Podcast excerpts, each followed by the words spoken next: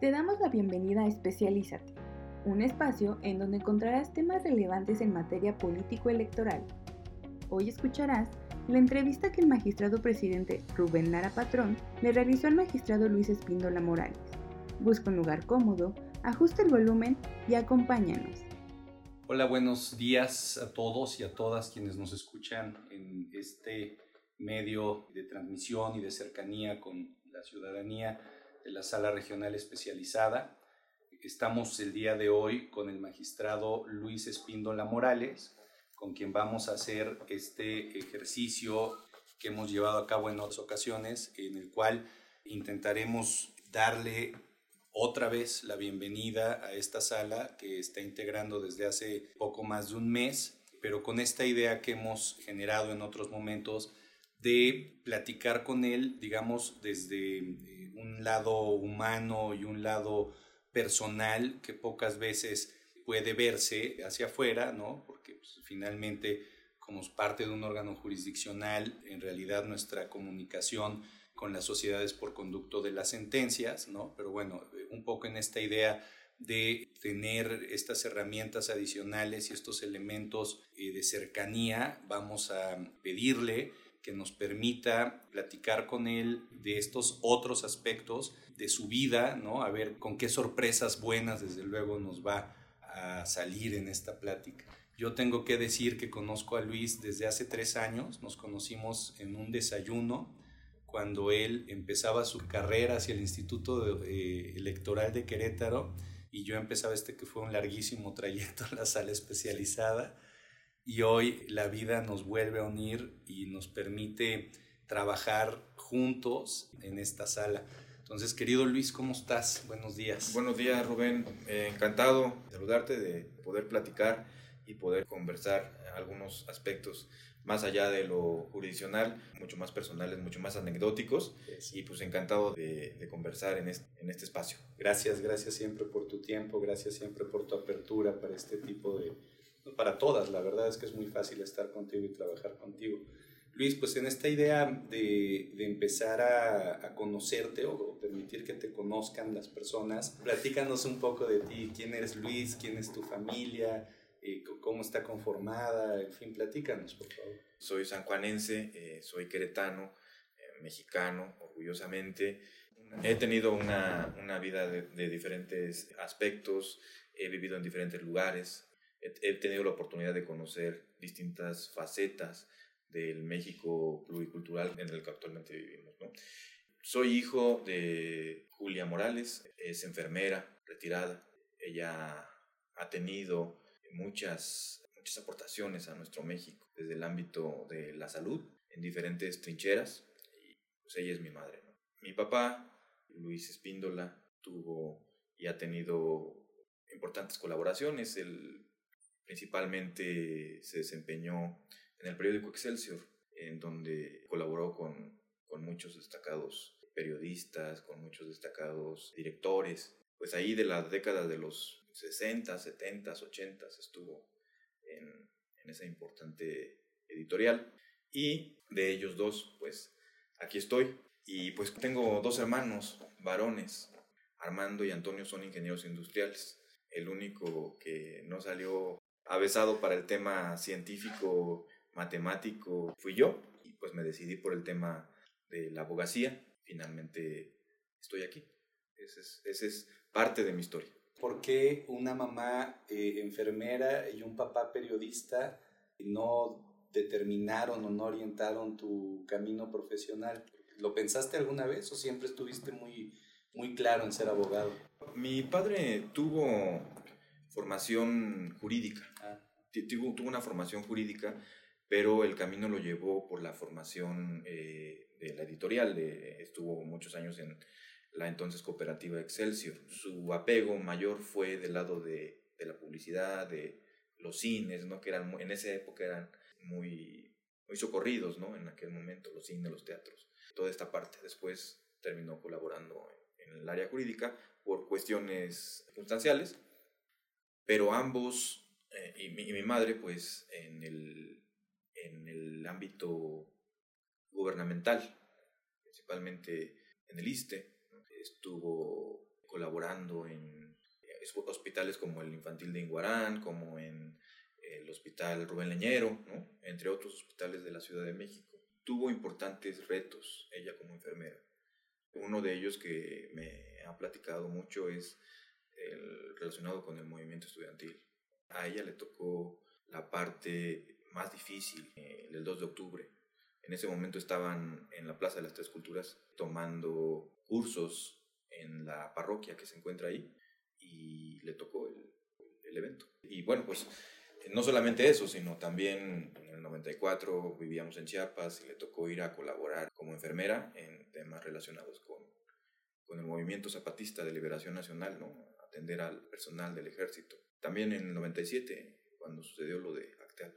Entonces, ha estado en el 85, cuando fue el tema relacionado con el temblor, el sismo del, 85 aquí en la Ciudad de México.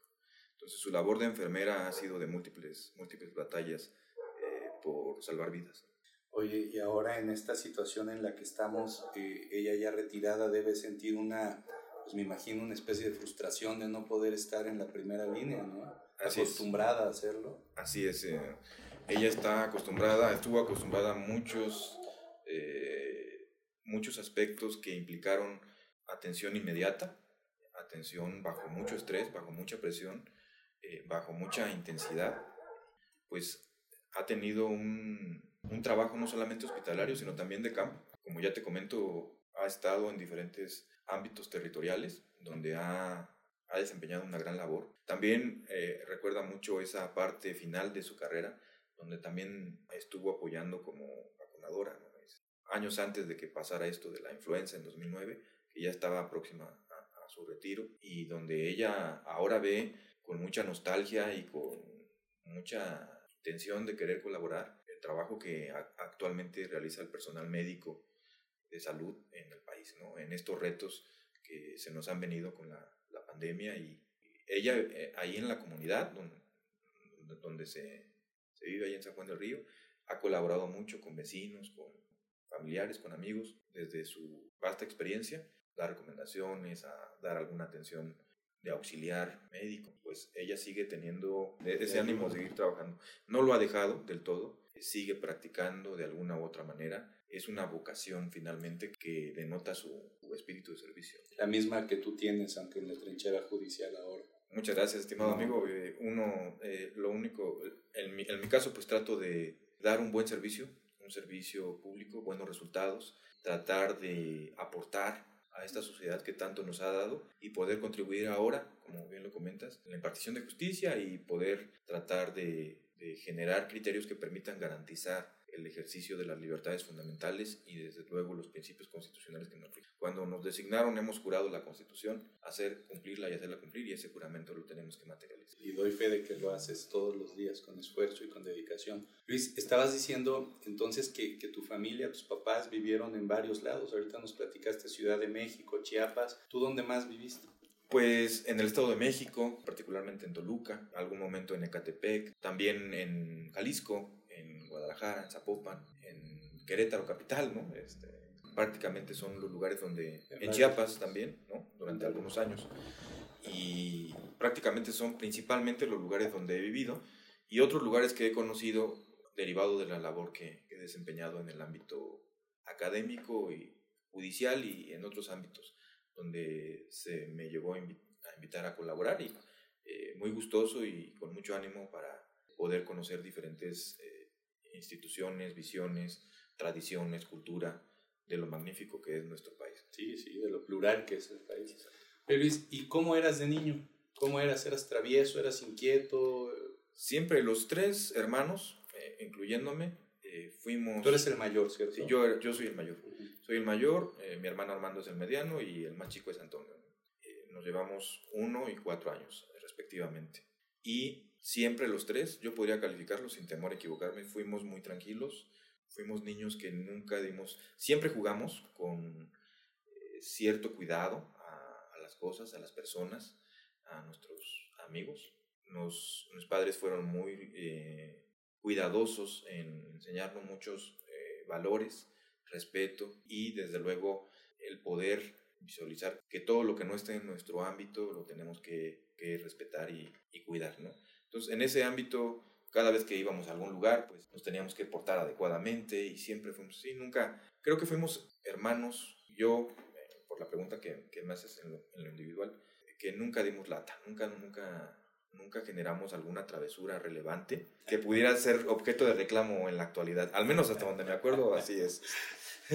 eran tus, tus, hermanos, eran tus compañeros, tus amigos primeros. Mis, mis amigos, es, es, es, ahí lo importante de, de, de, contar con hermanos. Son compañeros de toda la vida. ¿no? Ellos son tus amigos, tus confidentes, tus cómplices, son todo. ¿no? Y hasta hoy sigue lo mismo. Hasta hoy sigue siendo. Eh, evidentemente la vida adulta nos ha llevado por caminos distintos, como te lo comentaba, ellos son ingenieros industriales, yo no entiendo mucho las matemáticas, ¿no? Salvo cuando tenemos que asignar diputados por representación proporcional, ¿no?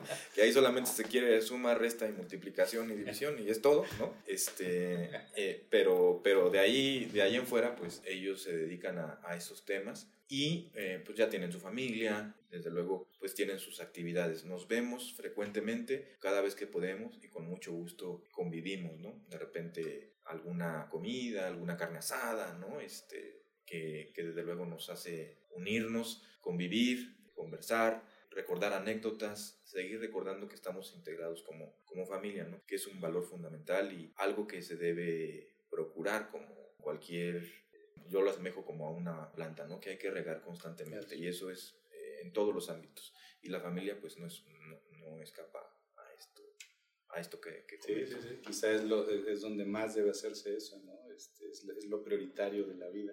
Oye, amigo, ¿y cómo eras de niño? ¿Qué te gustaba hacer de niño? Eh, ¿Jugar? Eh, ¿Practicar algún deporte? Este, pues, leer?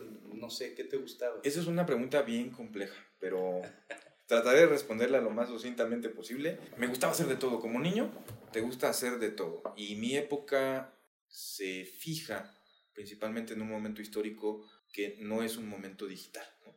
El momento que ahora vivimos es los videojuegos, las computadoras, las tablets. No era ese momento. Eh, si bien yo tengo 37 años, en mi época pues eran finales de los 80s, principios de los 90s, donde las canicas eran el hit, ¿no?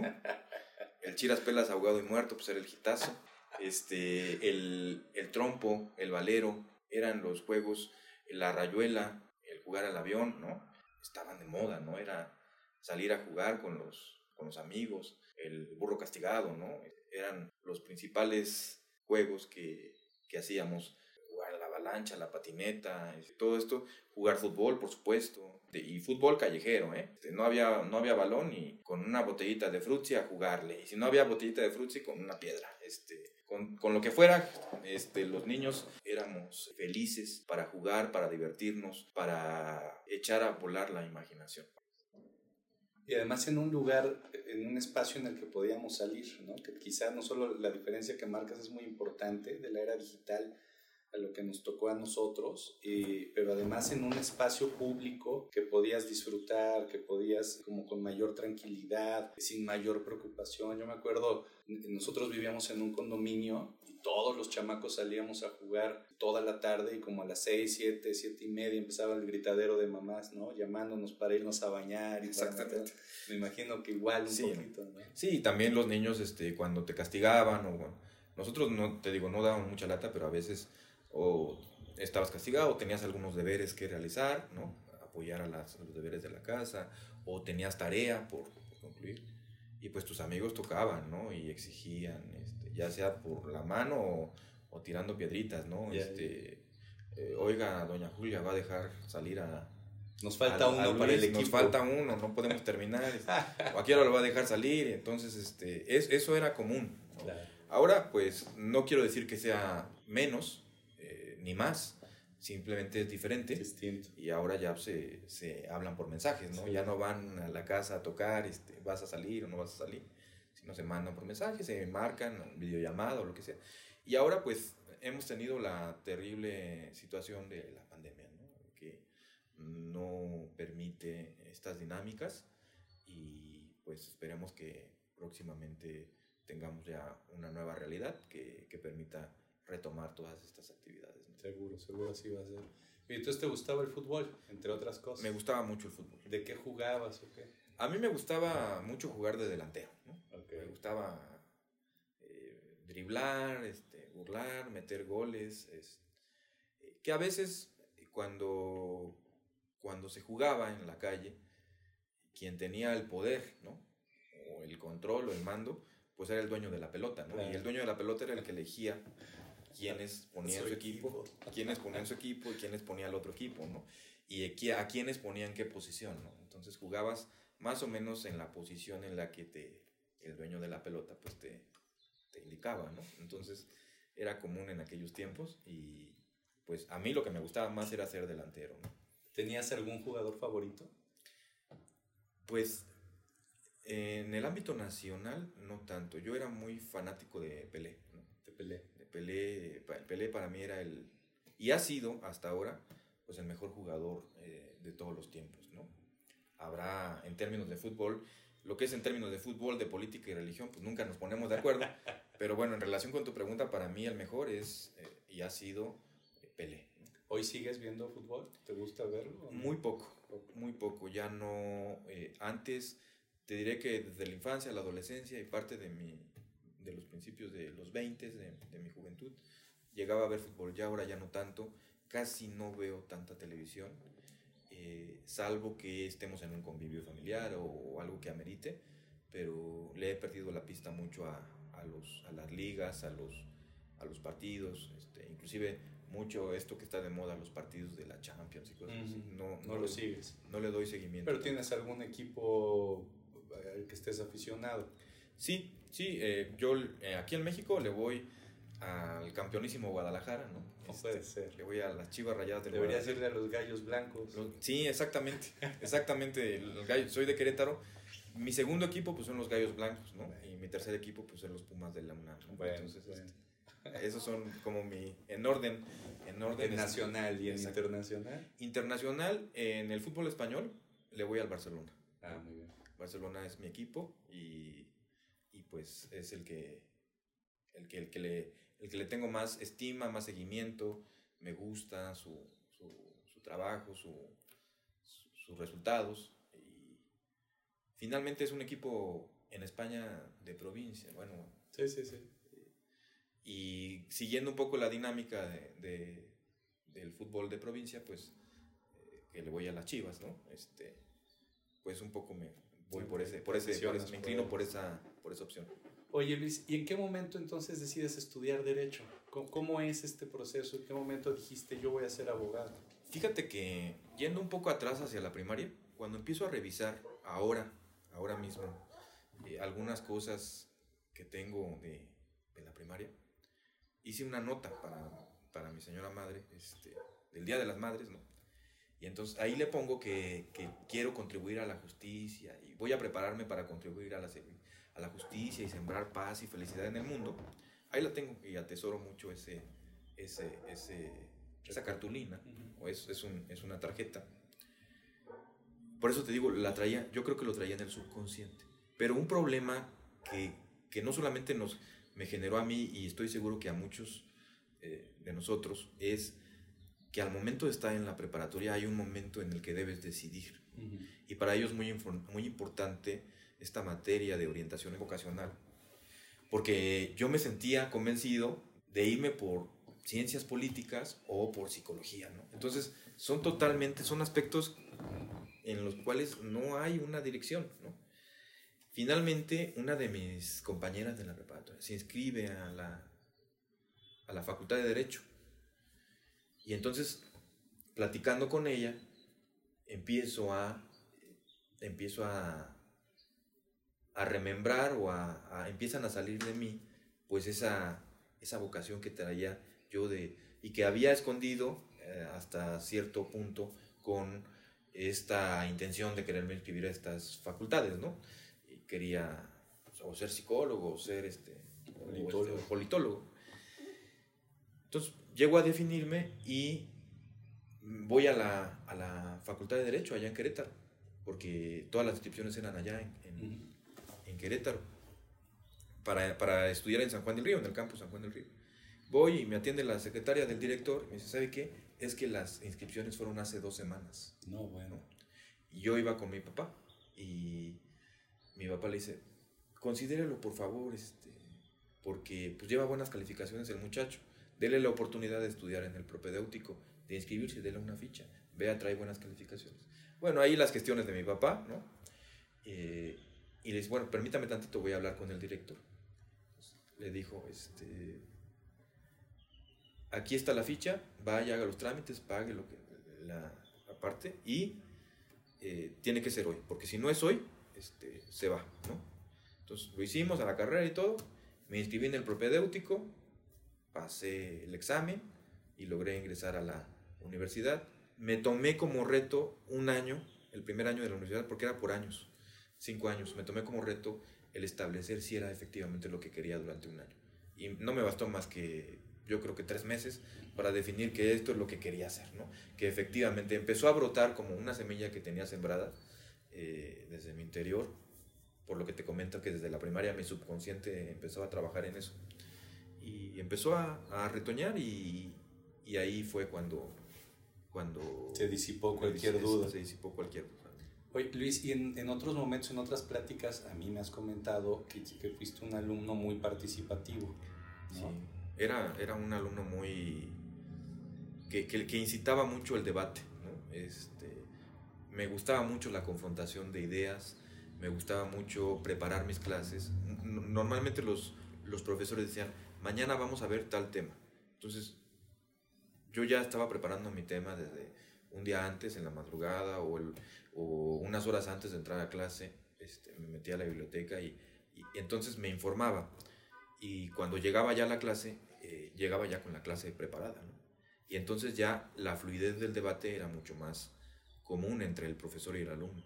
Y entonces ya había confrontación de ideas, había debate, había eh, discusión, había participación y era, era, muy, era un alumno que no le gustaba quedarse callado.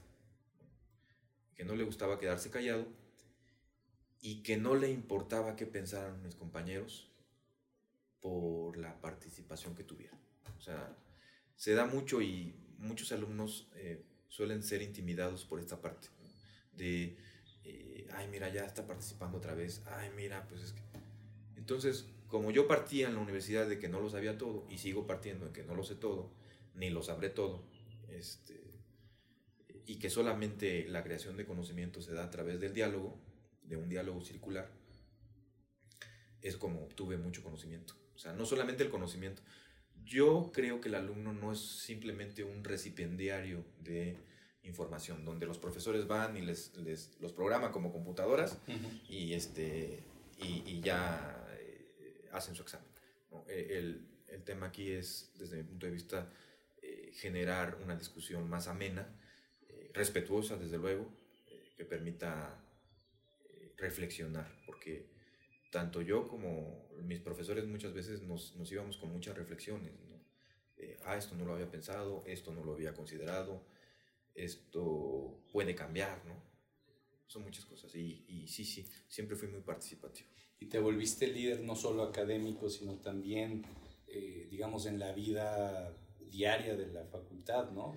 Eh, siempre participé en sociedad de alumnos, pero nunca quise ser líder, aunque me quisieron proponer, porque siempre trabajé y estudié. Y con toda apertura y honestidad, siempre rechacé esas propuestas. ¿Por qué? Porque no iba a darle el tiempo ni, ni la apertura ni, ni, la dedicación que lo ameritaba. Y mis compañeros nunca me reclamaron, siempre fueron muy respetuosos en cuanto a mi decisión. Yo siempre los acompañé en la medida de, de mis posibilidades, pero no, como, no con la responsabilidad que requería en aquel momento. A lo mejor no encabezabas, pero líder siempre fuiste, tan siempre lo fuiste que te reconocían y te proponían y te invitaban y participaban. ¿Trabajabas en cosas jurídicas? Fíjate que no, no, no, no. Eh, yo trabajé desde la primaria. Si tú recuerdas, hubo momentos de crisis económica muy fuertes y yo siempre fui como mil usos, ¿no? Este, trabajé de obrero, trabajé de albañil, trabajé de eh, bolear zapatos, limpiar vidrios, limpiar los microbuses, autobuses eh, públicos. Llegué a trabajar de cerillo cuando los cerillos eh, eran niños. ahora ya son adultos, mayores. En aquel momento eran niños. Yo trabajé de cerillo precisamente aquí en. Si ubicas el Walmart de que está en, al lado de, de la estación Buenavista. Mm, sí, claro. Ahí, ahí trabajé. Antes era Aurrera, en, esa- en aquel entonces ahí trabajé dos años, un poco más de dos años de cerillo. Y en otros lados, este, en Querétaro trabajé en casa este, de, de obrero. Y también, como te comento, de otros oficios. ¿Y tu primer trabajo jurídico cuál fue? Mi primer trabajo jurídico fue en una notaría. Yo iba entrando al segundo año de la universidad. Fue algo muy curioso porque yo en ese momento trabajaba en Aurrera, allá en San Juan del Río, y era cajero. Y en un momento una maestra pasa por mi caja con, sus- con su familia y me dice, ¿y tú qué haces aquí? Le digo, pues aquí trabajo. Ah, ok, pues me da mucho gusto saludarte. Y a las dos semanas me manda a llamar. Yo pensaba que me mandaba a llamar para regañarme porque yo era un alumno muy, Combativo. muy combativo, ¿no? Entonces yo dije, a lo mejor algún maestro ofendí. ¿no? Yo, yo iba allí con mis ideas, ¿no? Y me dice, oye, te mandé llamar porque quiero comentarte que, bueno, está bien que trabajes en un centro comercial, entiendo que estás estudiando derecho, pero ¿no te interesaría trabajar en algo que fuera jurídico? Le dije, sí, por supuesto, pero como meritorio, en juzgados o en algún... no me pagan y yo me pago mis estudios. Pues trabajar en, en el centro comercial me permite costear mis estudios. Y me dice, bueno, ahí te pagaría. Vete a entrevistar. Era una notaría pública. Me fui a entrevistar y todo. Este, fuimos varios a entrevista y pues finalmente me llaman para trabajar. Ahí estuve trabajando en la notaría casi tres años. Pues casi toda tu carrera. Sí, prácticamente. Este, ya al final de la carrera eh, me separo de la notaría para preparar mi, mi titulación. Y al mes que me separo de la notaría, uno de mis profesores en quinto año de la universidad me hace una pregunta. A ver, ¿usted que está en la notaría? Le digo, no, yo, yo no estoy en la notaría. Ah, ya no está, quiero verlo al final de mi clase. Un abogado litigante. Al final me dijo, este, pues, ¿quiere irse a mi despacho? Sí. Y entonces ahí también estuve más de dos años trabajando en el despacho de mi profesor como litigante. ¿Y en qué momento entras al servicio público? La, la doctora Gabriela Nieto, en ese momento coordinadora de, de la facultad, me llama y me dice, oye, al doctor Santiago lo, lo nombraron este, magistrado. Pues no sé si, si te interese colaborar en su equipo. Están entrevistando gente, igual si te consideras un perfil adecuado, puedes acceder tal vez a una plaza. Voy a Toluca, me entrevisto, me dice, pues tienes 15 días para presentarte y, y es como ingreso como profesional operativo a la sala regional Toluca del Tribunal Electoral del Poder Judicial de la Tenías veintipoquitos. 25, 26 años por ahí, 25 años. Y estás con, con el doctor Santiago Nieto todo, Todo. su trayecto. Todo, todo el trayecto de 2008 a 2013. Y pasas de ser operativo. En, digamos, yo entro en noviembre de 2008 como operativo y para marzo de 2009 se abre el concurso, porque en ese tiempo la- esas plazas se concursaban. La de secretario auxiliar, ahora creo que se llama de apoyo De jurídico. apoyo jurídico. sí. Entonces, en aquel momento se- esas plazas se concursaban, tanto examen teórico, examen práctico y valoración curricular. Hago mi examen teórico práctico, soy el único que pasó el examen y pues bueno, ya el titular me designa como secretario auxiliar desde abril de 2009 hasta diciembre de 2011. Soy secretario auxiliar. O sea, muy rápido pasaste de profesional operativo. Ah, a secretario, sí. Yo cuando me proponen hacer el examen, cuando el titular me propone hacer, voy entrando, es- llevo tres meses aquí, ¿no? Yo confío en ti, yo, yo veo tu perfil, he valorado tu perfil, métete a hacer tu examen, yo sé que tú lo vas a pasar. O sea, desde ese momento, no sé, el titular tuvo una, una visión y, y entonces pues ahí Claro. aumenta el compromiso, me meto, hago el examen, paso todo, fui el único que pasé ese examen, de los que se propusieron para hacerlo, y quedo como secretario auxiliar, 2009, 2011, Hago mi examen para 2011 para secretario de estudio y cuenta y ya a partir de enero de 2012 es secretario de estudio y cuenta. Oye, hasta 2013. 2013, de ahí termina la gestión del titular que estaba y solicito mi cambio de adscripción a Sala Regional Guadalajara. Ok. Allá me reciben en Sala Guadalajara, 2013 hasta octubre de 2014.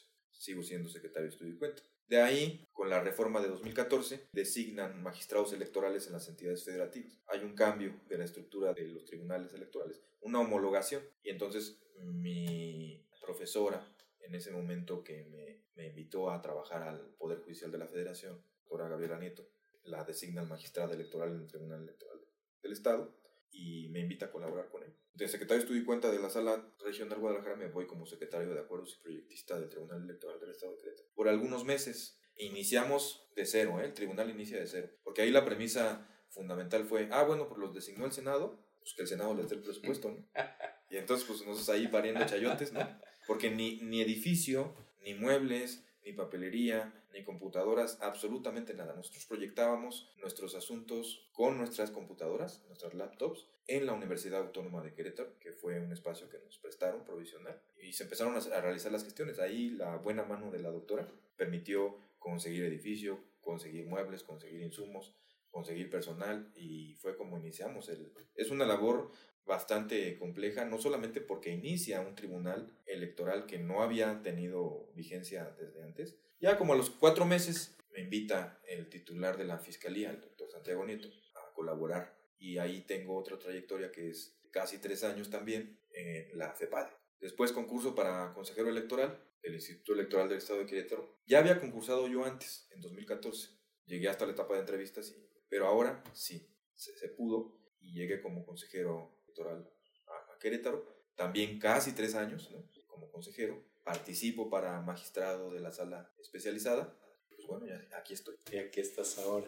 Esa es la historia. Has tenido una trayectoria profesional amplia, has estado en notaría, has estado en litigio, has estado en poder judicial, federal y estatal, has estado mucho en materia electoral, de hecho entiendo por lo que estás platicando prácticamente desde que entraste a servicio público te has desarrollado en la materia electoral, pero también has conocido eh, el tema de la fiscalía, que, si bien es otra de las instituciones, pues lleva desde luego funciones totalmente distintas. Entonces en el área electoral has estado en la parte administrativa, en la parte eh, de delitos y en la parte judicial. De toda esta trayectoria, ¿qué es lo que más te ha gustado? Si puedes escoger algún espacio, si es posible, ¿va? ¿Cuál elegirías y por qué? Sin duda el ámbito judicial respetando los espacios de, de, cada institución. Mis primeros quehaceres en el ámbito del servicio público fueron, como te lo comenté, en el ámbito judicial. Ahí inicié mi primera experiencia en el servicio público, que es el ámbito jurisdiccional. Es una función sumamente noble, sumamente enriquecedora, sumamente satisfactoria y que desde luego permite entregar a la sociedad a través de las sentencias mensajes relevantes en el tema de control constitucional y desde luego de respeto de tratados internacionales y de la ley. Entonces, esta función es muy importante, la solución directa de conflictos.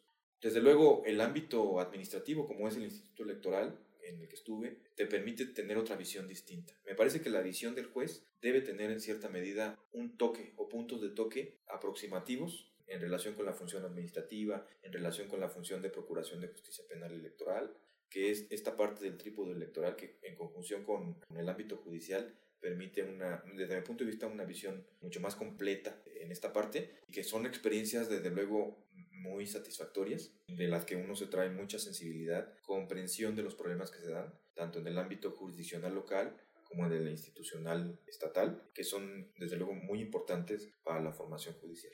Ahora, regresar a casa, el Poder Judicial de la Federación, pues me permite de alguna manera traer esas aportaciones acá y poder conocer de primera mano las problemáticas que tienen en el ámbito estatal, en el ámbito municipal, en el ámbito de comunidades indígenas, entre otros aspectos que desde luego pueden traer alguna, alguna aportación que dinamice de alguna manera la labor jurisdiccional. Sí, sí, aportaciones muchas. Yo creo que debe haber muy pocos magistrados, de verdad que lo he estado pensando mientras respondía si no ubico otro, que tenga este, este bagaje institucional y este bagaje de experiencia que tú tienes desde este trípode institucional al que te refieres, ¿no? Tú has estado en realidad en todos los espacios electorales y además en los dos niveles, ¿no? A nivel estatal y, y a nivel federal y eso desde luego que te da una visión súper amplia, súper complementaria y como ya lo has hecho en este tiempo, que poquito tiempo todavía que llevas aquí, que te permite aportar muchísimo y desde una visión muy distinta, ¿no? Desde luego te da una visión, pero no una visión tan amplia como la que tú tienes. No, hombre, Desde la Corte, ¿no? Me falta la Suprema Corte de Justicia de la Nación, no se me ha Como ministro. no. Como ministro es lo que sigue. No, no, este, no, pero pues, tu experiencia, por ejemplo, en la Corte es en las acciones de inconstitucionalidad en materia electoral. La verdad es que el mucho viene a complementar todo este equipo, la sala regional especializada, que permite tener una conjunción de experiencias, de trabajo, de formación. La magistrada también, la magistrada Gabriela Villafuerte, con una experiencia fenomenal en el ámbito judicial, va a terminar de complementar esa, de reforzar ese trabajo que tenemos y esa responsabilidad que tenemos para con la sociedad. ¿Cómo te sientes en la sala? ¿Qué, qué retos ves? Llegaste, digo, llevas poco tiempo, pero ha sido un tiempo muy intenso. Tengo que decirle a todo el mundo que nos escuche que el magistrado Espíndola es el más disciplinado de todos, llega siempre muy temprano, se va siempre muy tarde, eh, conoce sus expedientes como nadie, conoce los expedientes de los demás, siempre está aportando ideas, en fin, ha sido muy intensa, eh, muy intenso este inicio. En principio, ¿no? vas a caminar aquí nueve años, seguramente en el camino habrán oportunidades y habrán posibilidades. ¿Cómo sientes esta etapa para ti? ¿Qué adviertes? ¿Qué retos? ¿Qué eh, posibilidades? Cuéntanos un poco de eso. Yo quisiera mencionar primero que la sala especializada es, la sala más joven, es la sala que tiene o ha tenido importantes aportaciones a, a nivel de criterios judiciales relacionados con el modelo de comunicación política, radio, televisión, eh, propaganda electoral, propaganda política, gubernamental, ahora con la era digital, internet, redes sociales. Creo que debemos partir de un reconocimiento importante a esta labor. De los grandes retos que tendremos es la judicialización de la era digital.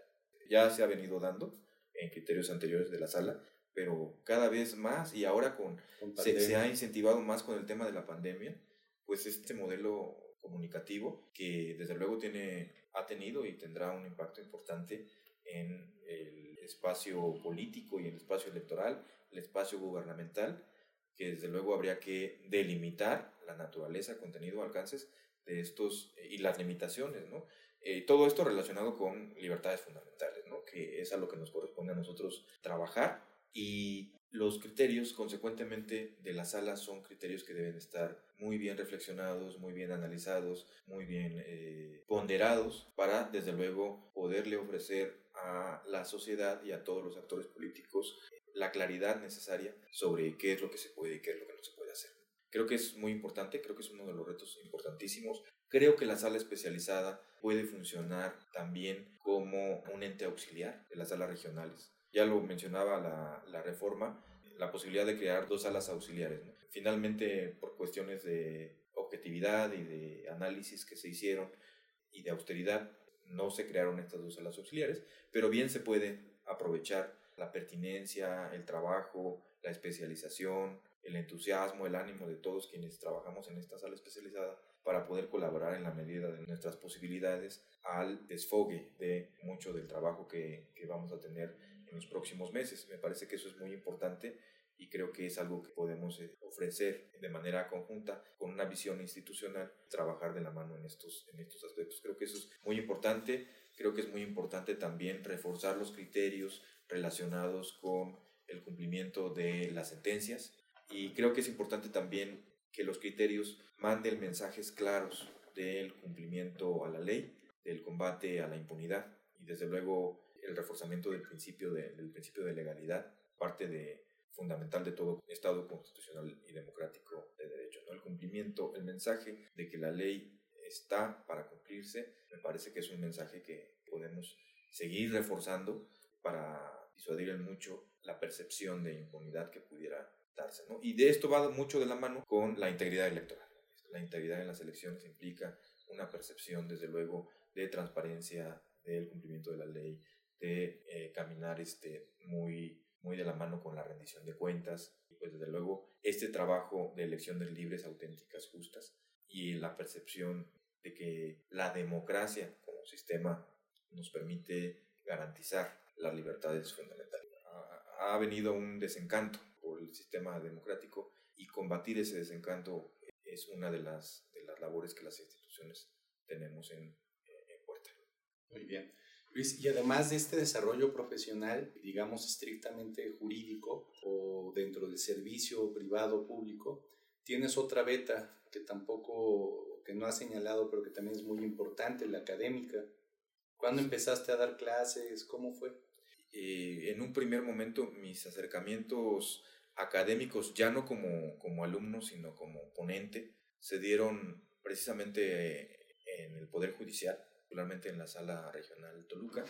Eh, participé como integrante de talleres, de mesas de diálogo, de discusión, en una primera fase.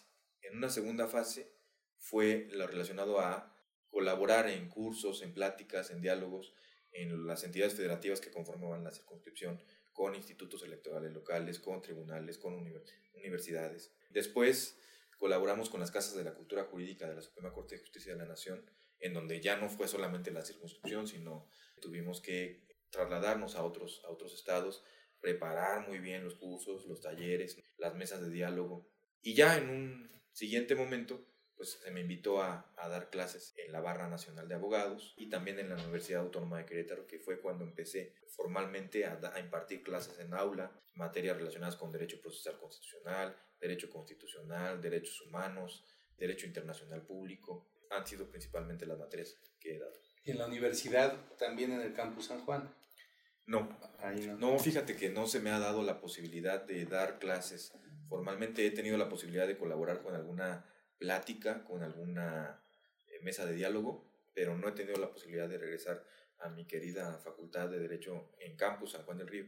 Donde he dado clases es en centro universitario, que es ahí en Cerro de las Campanas, en, Querétaro, que, se, que, he tenido la oportunidad de, impartir eh, clases en estas materias que ya te comento, y aquí en la Ciudad de México, cuando estuve en FEPADE, en la Barra Nacional de Abogados. Ahorita estás dando amparo, ¿no? Esa es tu clase de este semestre. Ahorita estoy dando Derecho Procesal Constitucional. Procesal Constitucional. O sea, abarcas amparo y todo, y más. Y sí, los medios de control. Bueno, es ya que tú bien manejas acciones de inconstitucionalidad, controversias y todo. Ok. ¿Cuántos años llevas entonces más o menos dando clases? Contando barra, contando... Contando barra, eh, aproximadamente seis años. Seis años de ¿Y publicas también? ¿Tienes publicación? Sí, he tenido la posibilidad de que me hayan invitado, me han ido invitando a, a colaborar he tenido la posibilidad de colaborar en la revista del Tribunal Electoral, he tenido la posibilidad de colaborar en otros, en otros eh, aspectos, espacios editoriales, en las que muy honrado y muy gustoso he podido proponer algunos, algunos, algunas colaboraciones y finalmente en la mayoría de ellas, prácticamente en todas, este, he tenido la oportunidad de, de que me sean aceptados esas, esas propuestas. propuestas. Y, a ver, ya hablamos de lo laboral, de lo académico y algún hobby que tengas algo que te guste hacer fuera del derecho? Pues me gusta mucho salir, me gusta mucho conocer mi país. Entonces, me gusta mucho salir a un lugar boscoso, salir a la playa, me gusta mucho conocer centros arqueológicos, me llama mucho la atención los centros arqueológicos. Una de las cosas que me impactó mucho cuando yo estaba en la secundaria fue ir a Teotihuacán, ¿no? Este, ver la pirámide del sol era para mí impresionante. Y desde ahí me dio mucho el, el interés por conocer espacios abiertos, ¿no? espacios eh, históricos. Es, es, principalmente lo que me llama mucho la atención y pues conocer gente, saborear o degustar diferentes platillos. ¿no? Eh, nuestro México es muy diverso, muy plural, muy rico. Son muchos Méxicos dentro de nuestro México y me gusta caminar en ese sendero siempre descubres, eh, no terminas de descubrir cosas nuevas de nuestro país. En concreto me gusta mucho conocer las diferentes facetas de nuestro. Y ahora en pandemia no has podido, pero ya debes tener así como una desesperación por Efectivamente. y ya tienes tu, tu, tu siguiente destino en cuanto pues, pues ahora lo que ahora lo que queda efectivamente pues es mirar los catálogos, mirar, mirar los, los, los, los este, las revistas de, de viajes, de viajes etcétera y poder ir viendo cuál es lo que no he visto y lo que me gustaría ver, ¿no? Y ahora entro a la respuesta que me, de la pregunta que me, que me das. Me gustaría mucho conocer particularmente tres estados que no conozco. No conozco Tamaulipas, no conozco Baja California y no conozco Sonora. Son los tres estados que no, no he podido conocer y me interesaría saber. Y poder dar una vuelta por ahí. Exacto, exacto. Y si no hubiera sido abogado, ¿qué, qué te hubiera gustado ser? Si no, aparte de politólogo y psicólogo que ya pero algo que estuviera así completamente fuera, desvinculado de cualquier carrera sí sí sí algo algo que, que ya sabes cuando, cuando uno de pronto se pone a pensar en estos sueños guajiros de qué hubiera hecho pues me hubiera gustado ser eh, empresario tener mi propio negocio tal vez un restaurante es, es, lo que me hubiera restaurante de qué tipo de comida de comida típica mexicana okay. es lo que me hubiera gustado mucho hacer en ese momento, si, en caso de que no hubiera estudiado ninguna carrera, ¿no?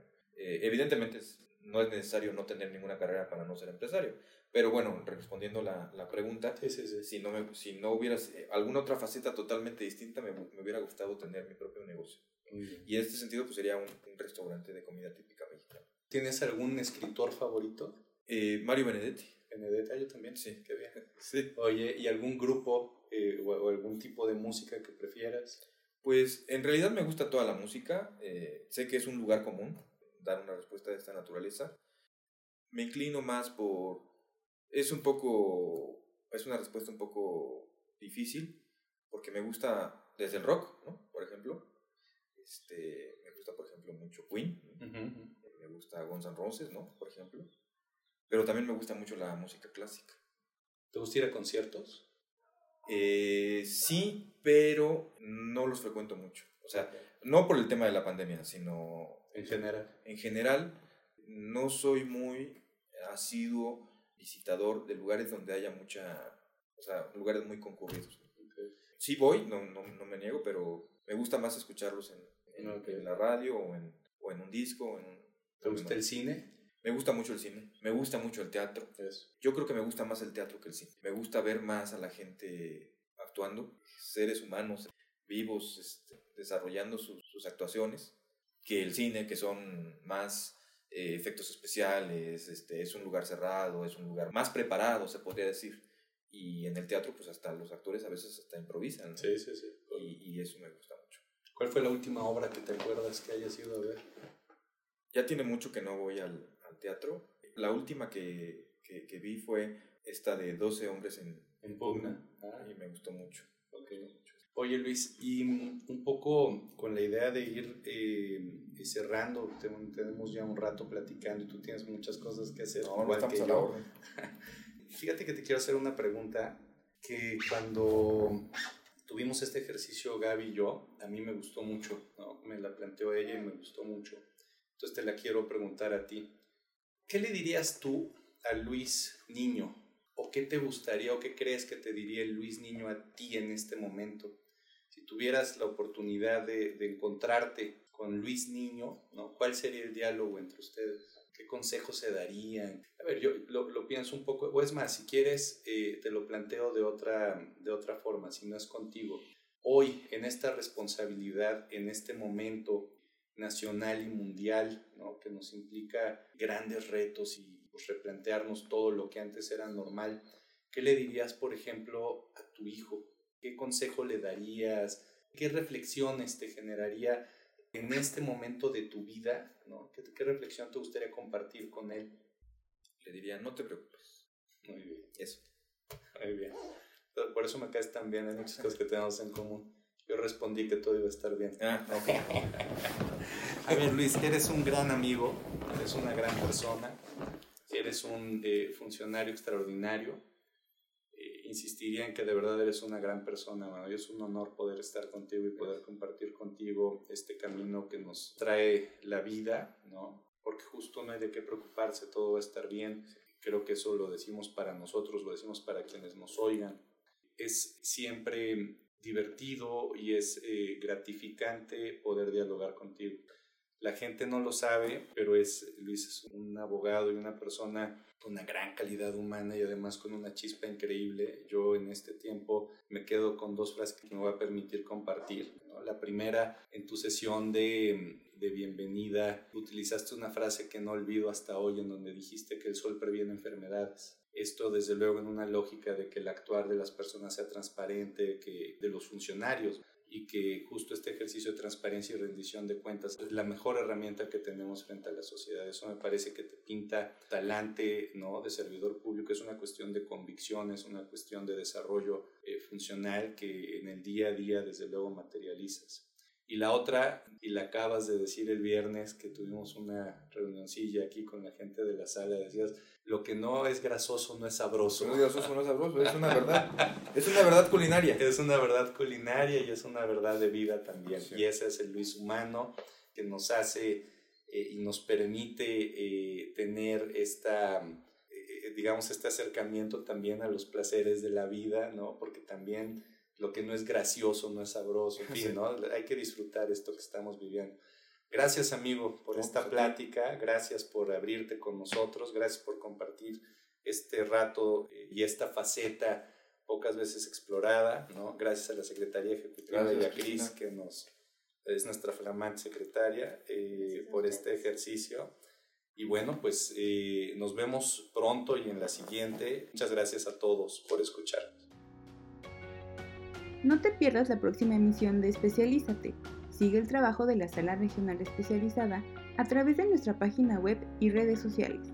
Hasta la próxima.